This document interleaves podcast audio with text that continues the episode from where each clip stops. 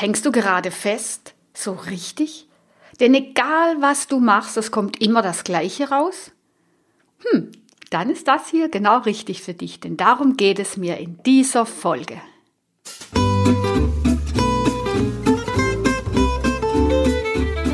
Herzlich willkommen zur Money Mindset Show mit Uta Nimskam, der Klartext-Podcast für dein neues Geldbewusstsein, damit du mit deinem Business entspannt auf dem weiblichen Weg die nächste finanzielle Ebene erreichst.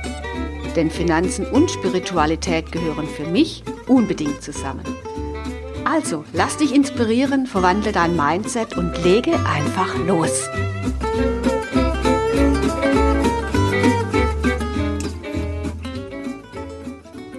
Oft glauben wir ja, dass wir festhängen, weil sich immer das gleiche Ergebnis zeigt, egal was wir machen.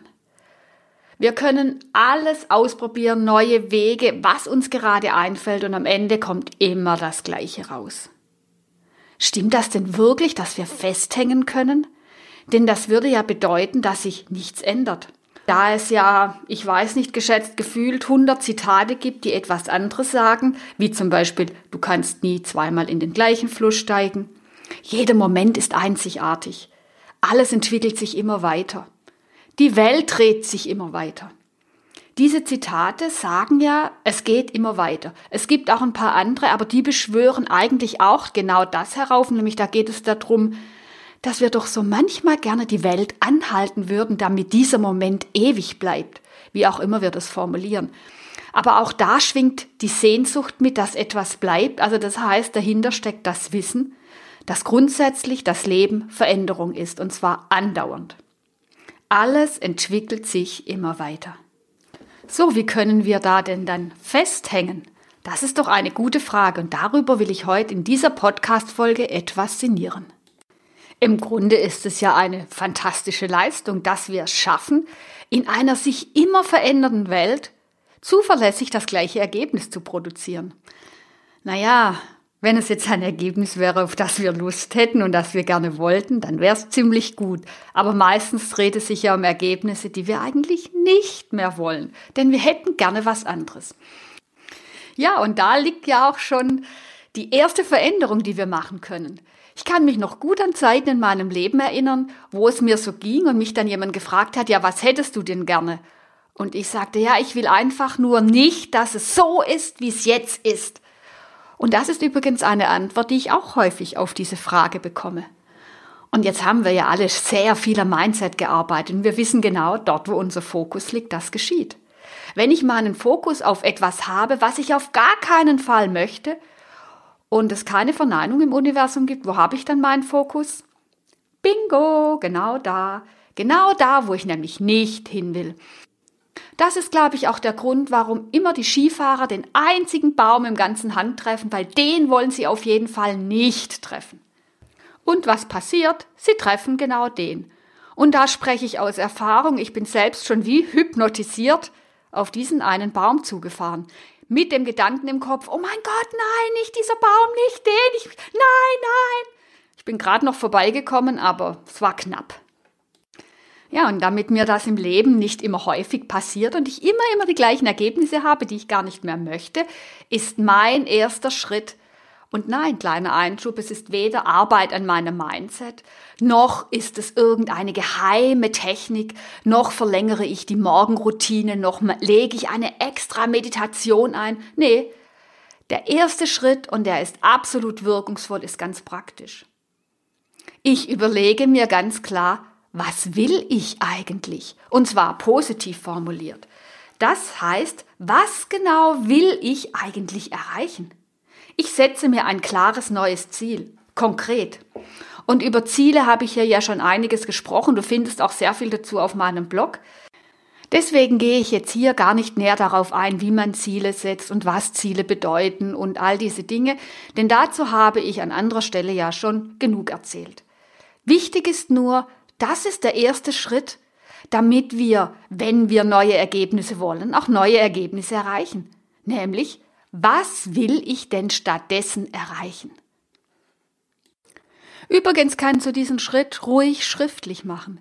Wir machen zu viel einfach nur in Gedanken, bleiben so in der Unverbindlichkeit und wundern uns, wo wir jetzt so viele Gedanken uns gemacht haben, dass trotzdem nichts passiert. Also mach es ruhig, konkret, schriftlich und so deutlich. Zu einem guten Ziel gehört übrigens auch immer ein Plan, den du dann umsetzen kannst, denn das führt uns genau zu meinem zweiten Schritt.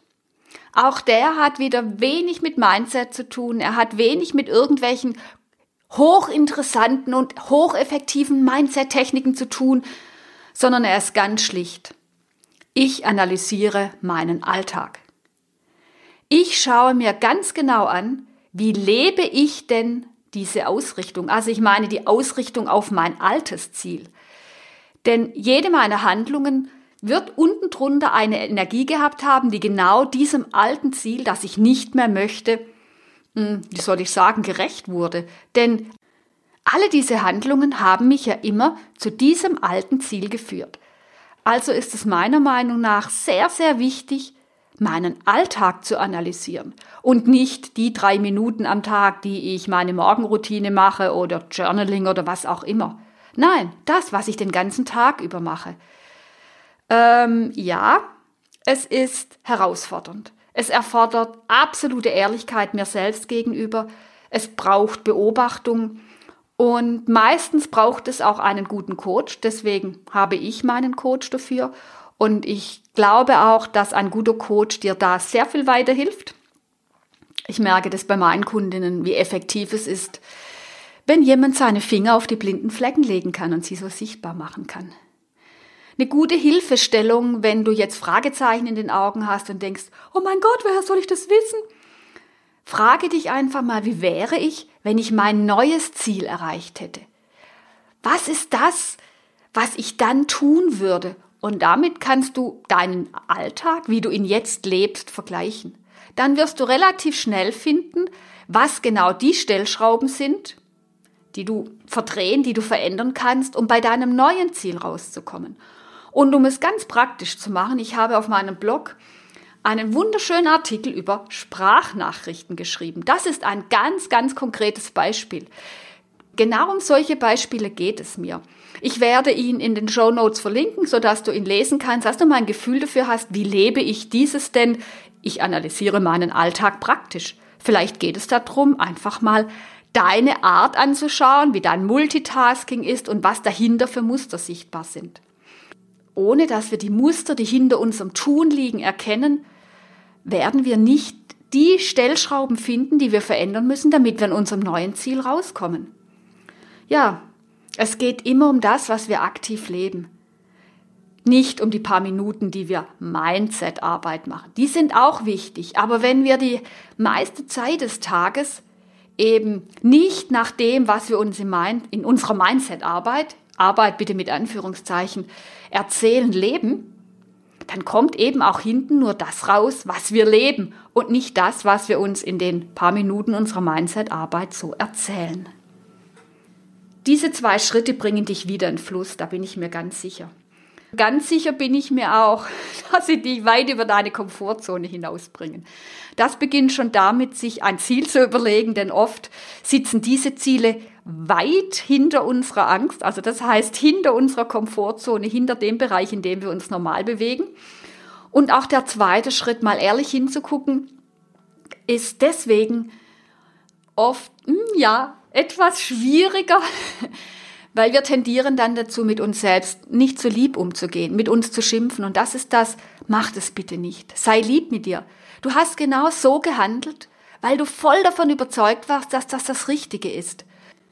Also bitte verschwende deine Energie nicht damit, dich über irgendwelche Fehler, die es gar nicht gibt, aufzuregen oder dich selbst schlecht zu machen.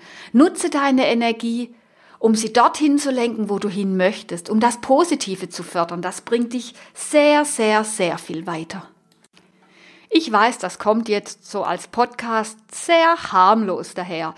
Er ging ja auch nur ein paar Minuten. Aber hier ist es wie bei allen Dingen wenn du ihn wirklich umsetzt, wenn du diese zwei Schritte ernst nimmst, das bedeutet, dass du dich, deine inneren Sehnsüchte und Wünsche ernst nimmst, dann bist du für die nächste Zeit gut beschäftigt.